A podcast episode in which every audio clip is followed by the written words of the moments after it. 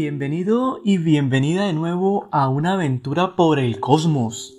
¿Qué tal si te contara que la realidad física que conocemos no existe? Bueno, bueno, debemos enfatizar que estamos hablando a nivel cuántico.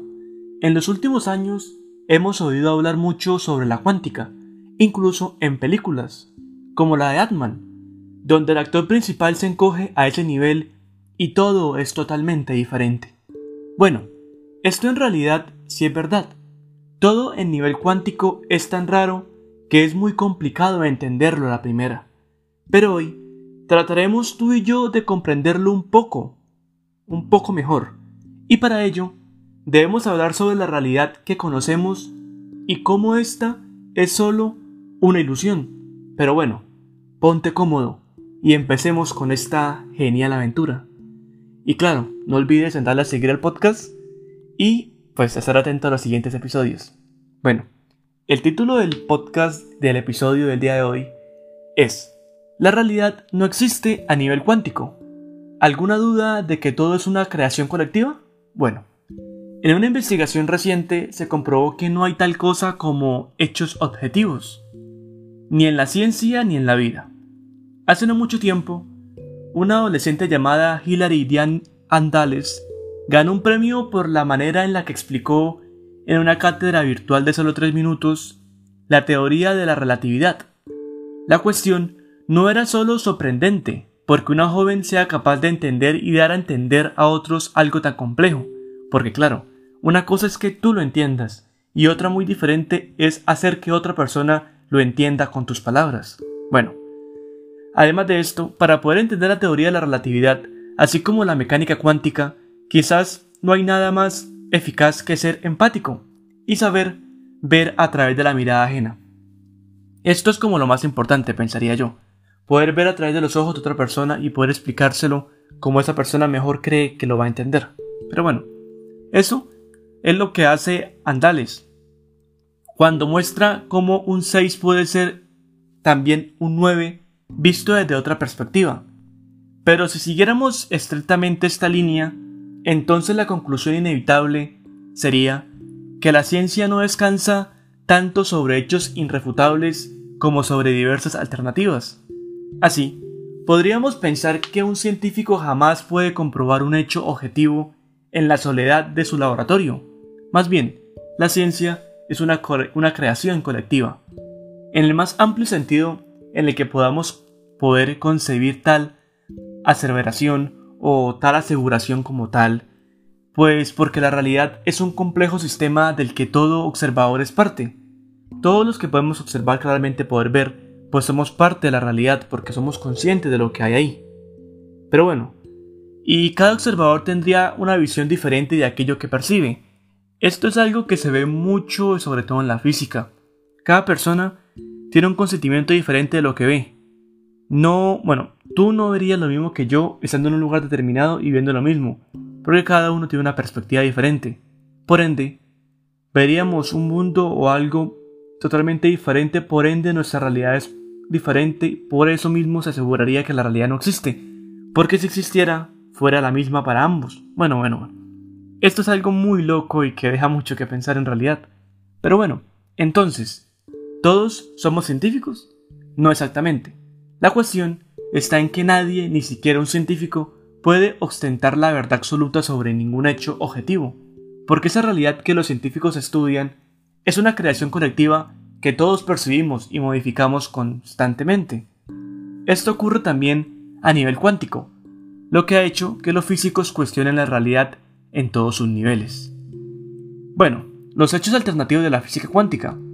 Físicos de la Universidad Heriot Watt realizaron un estudio a nivel cuántico para demostrar que en la cuántica no hay hechos objetivos. Utilizando cuatro máquinas con sofisticadas habilidades de interpretación, así como partículas cuánticas de luz, fotones, demostraron que la realidad no existe como tal, y que la forma que adopta depende de cómo se perciben los hechos por cada observador, como ya lo hemos hablado anteriormente.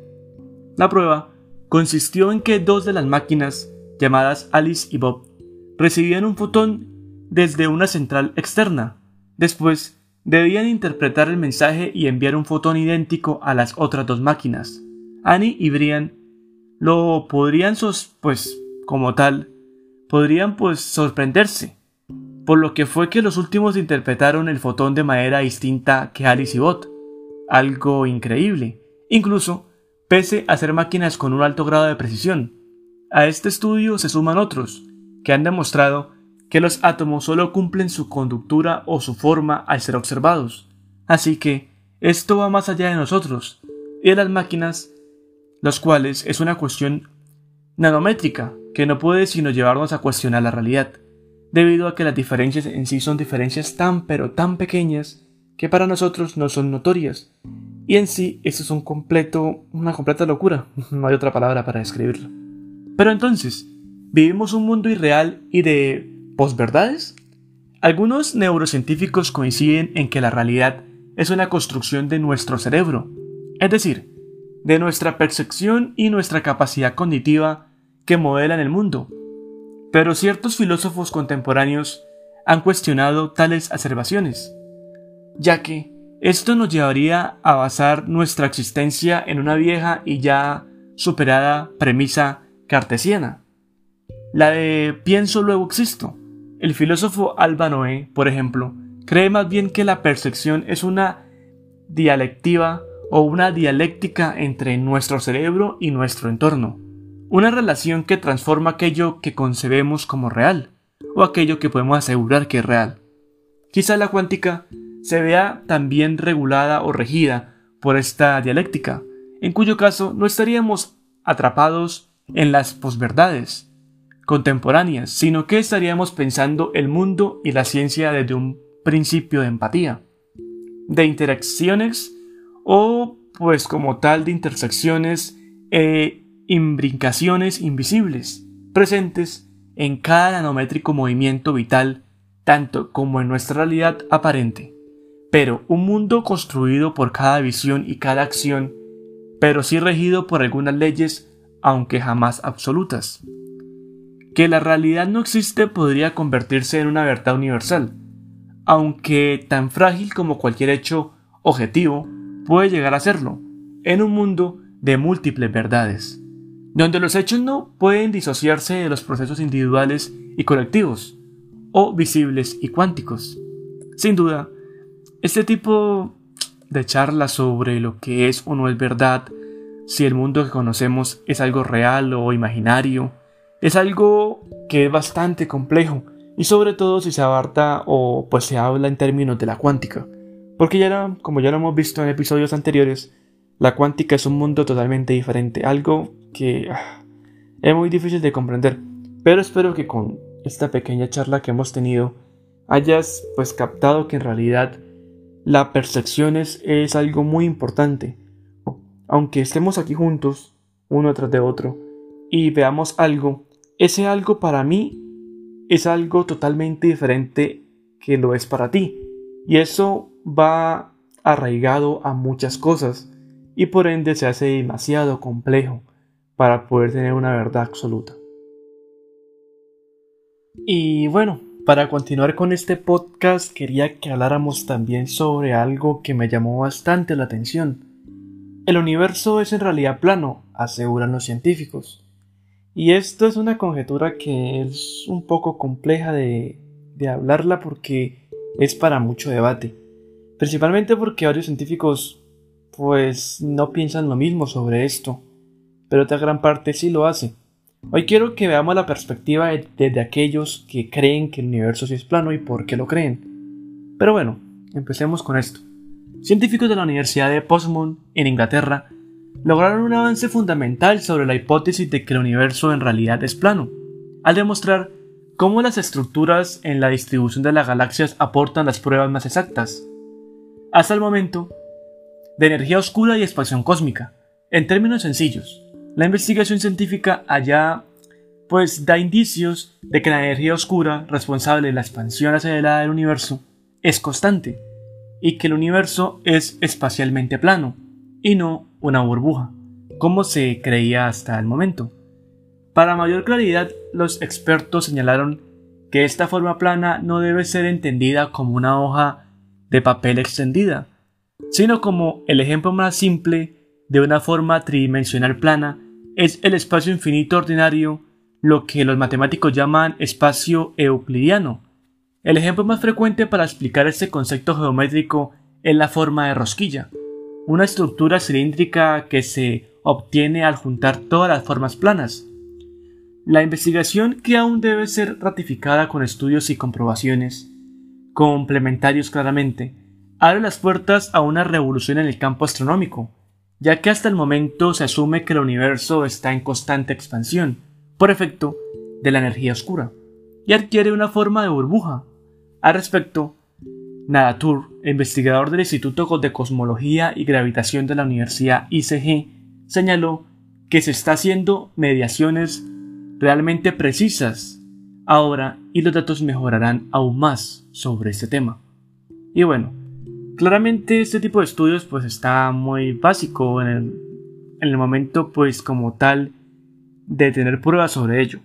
Claramente se habla mucho y se tiene muchas hipótesis y se habla sobre ello, pero como tal pruebas de esto es muy poca la información que se tiene. Pero claro, este tipo de estudios cada año avanza de manera bestial y cada vez salen más estudios al respecto que pues aseguran o no aseguran ese tipo de cosas. Pero bueno, tener la mente abierta para poder llegar a conocer más sobre ese tipo de cosas. No solamente encerrarse en que el universo es así y punto final, no porque la ciencia está en constante cambio y mucho más en los últimos años.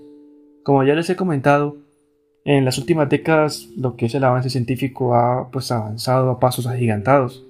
Y es algo que en lo personal me encanta, porque cada día se conocen más noticias, cada día salen cosas nuevas sobre esto. Y, y a su vez genera que pues más personas estudien la ciencia, más personas se dediquen a esto. Y pues para mí este lado y este campo de la vida es lo más bonito que hay porque cada día se aprende cosas nuevas, cada día lo que se creía que era ya no es, y es un constante cambio que para mí es algo magnífico. Y espero que pueda transmitirles esto a cada uno de ustedes y puedan enamorarse más y más de la ciencia, que sin duda es uno de los objetivos principales de este podcast. Y de hecho, pues les pido de manera personal que lo compartan con algún amigo, algún familiar, porque esto ayuda bastante a que ese tipo de conocimiento llegue a más personas y les abra la mente y no solamente sirve para tener conocimiento científico, sino para su vida, para su día a día.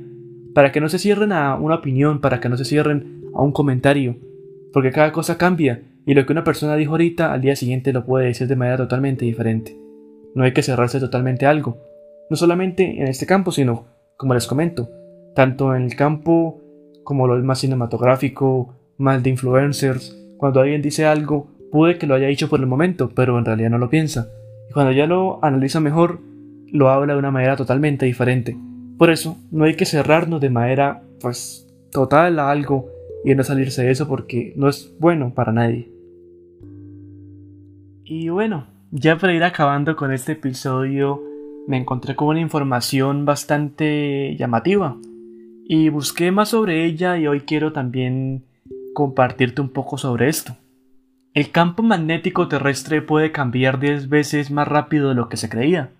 El estudio ayudará a comprender el comportamiento del interior profundo de la Tierra, del que depende nuestra supervivencia. Un nuevo estudio llevado a cabo por investigadores de la Universidad de Leeds en Reino Unido y de California, en San Diego, le acaba de dar otra vuelta de tuerca a la espinosa cuestión del comportamiento del campo magnético de la Tierra, del cual depende en buena medida nuestra supervivencia. Recién publicado en Nature Communication, la nueva investigación ha revelado en efecto que los cambios en la dirección del campo magnético del planeta pueden llegar a ser hasta 10 veces más rápidos de lo que se pensaba hasta ahora. El trabajo ofrece una nueva versión del flujo de hierro a 2.800 kilómetros de profundidad bajo la superficie terrestre y muestra cómo este flujo ha influido en el movimiento del campo magnético durante los últimos 100.000 años. Como es bien sabido, el campo magnético de la Tierra es generado y mantenido por un flujo convencido o convectivo, precisamente, del metal fundido, que forma el núcleo externo de nuestro planeta. El movimiento del hierro líquido crea la corriente eléctrica que alimenta el campo, y eso no solo nos ayuda a guiar los sistemas de navegación, sino que también mantiene la atmósfera en su sitio y nos protege, a la vez de la dañina radiación procedente del Sol y otras fuentes más lejanas. Sin embargo, el campo magnético no es fijo, sino que cambia constantemente. Durante los últimos años los satélites han proporcionado de nuevo medios para medir y rastrear esos cambios. Proporcionado nuevos medios, pues a su vez, para tener como datos más precisos. Pero el campo existe desde mucho antes, incluso de la existencia del hombre, y se ignora en gran medida cómo se comportaba en el pasado. Ahora hablemos un poco sobre el campo magnético del pasado. Para saber cómo era este campo en tiempos geológicos, los científicos suelen analizar las direcciones magnéticas grabadas en antiguas rocas, sedimentos, flujos de lava o incluso en herramientas hechas por el hombre. Sin embargo, la tarea no resulta sencilla, y las tasas de cambio obtenidas por estos procedimientos están sujetas a un intento o a un intenso debate hasta el momento. Ahora, Chris Davis de la Universidad de Leeds y Catherine Constable de la Universidad de San Diego han conseguido enfocarlos pues la cuestión desde un punto de vista diferente, y para ello combinaron situaciones o simulaciones del proceso de generación del campo con una reconstrucción recientemente publicada de sus variaciones durante un periodo que abarca los últimos 100.000 años. El estudio ha demostrado que los cambios en las direcciones del campo han llegado a alcanzar tasas que son hasta 10 veces más rápidas que las reportadas en la actualidad. Las variaciones llegaron en efecto a ser de más de un grado por año. Cambios asociados a épocas de debilitamiento.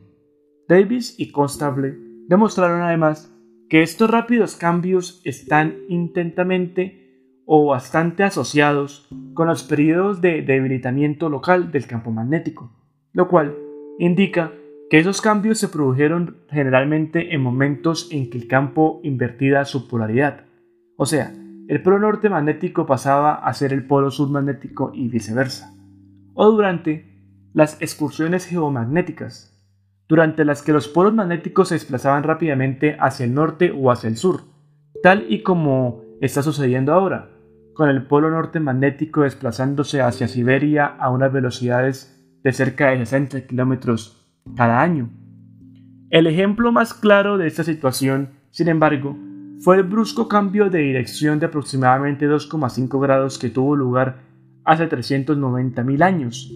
El cambio se produjo en una región justo al lado de la costa oeste de América Central, donde la fuerza del campo era localmente débil, y sucedió junto después de la exclusión global de Lakshpacham, una breve inversión del campo magnético que se produjo hace unos 41.000 años los investigadores identificaron además otros eventos similares durante el periodo estudiado.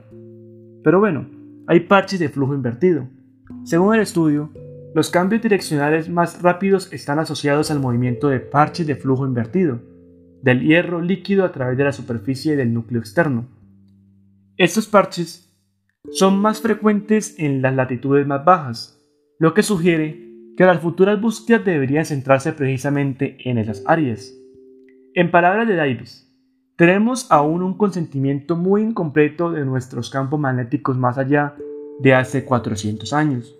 Y dado que estos cambios rápidos reflejan algunos de los eventos más extremos del núcleo líquido, podrían darnos información importante sobre el comportamiento del interior profundo de nuestro planeta como lo conocemos hasta el momento, lo cual sin duda es bastante interesante, porque ese tema en lo personal me pareció algo, pues por así decirlo, y claramente bastante profundo, para poder comprender de una manera mucho más clara el funcionamiento de la Tierra tal y como la conocemos hasta el momento. Pero bueno, Constable, la otra investigadora por su parte, cree que comprender si las simulaciones por computadora del campo magnético reflejan o no con precisión el comportamiento físico del campo geomagnético tal y como se infiere de los registros pueden resultar muy difíciles. En este caso, sin embargo, en nuestras simulaciones hemos podido mostrar una excelente coincidencia tanto en las tasas de cambio como en la ubicación geográfica de los eventos más extremos. El estudio ofrece una estrategia útil para documentar cómo ocurren esos cambios rápidos y se también se dan en tiempo de polaridad magnética estable, como la que estamos experimentando en la actualidad. Llegamos al final de este episodio. Espero que lo hayan disfrutado tanto como yo.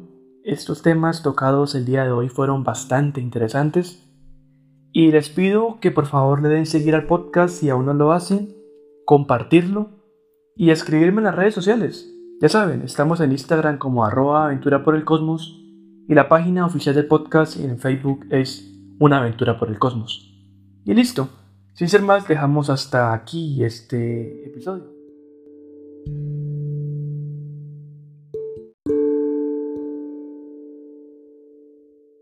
Ya hoy es martes. Espero que sea un día grandioso. Les mando de igual manera las mejores vibras. El miércoles no trae episodio, volvemos el jueves con toda y espero que esta semana siga siendo increíble para, para ti. Y ya, ahora sin ser más, me despido. Chao, chao, chao, chao, chao, chao.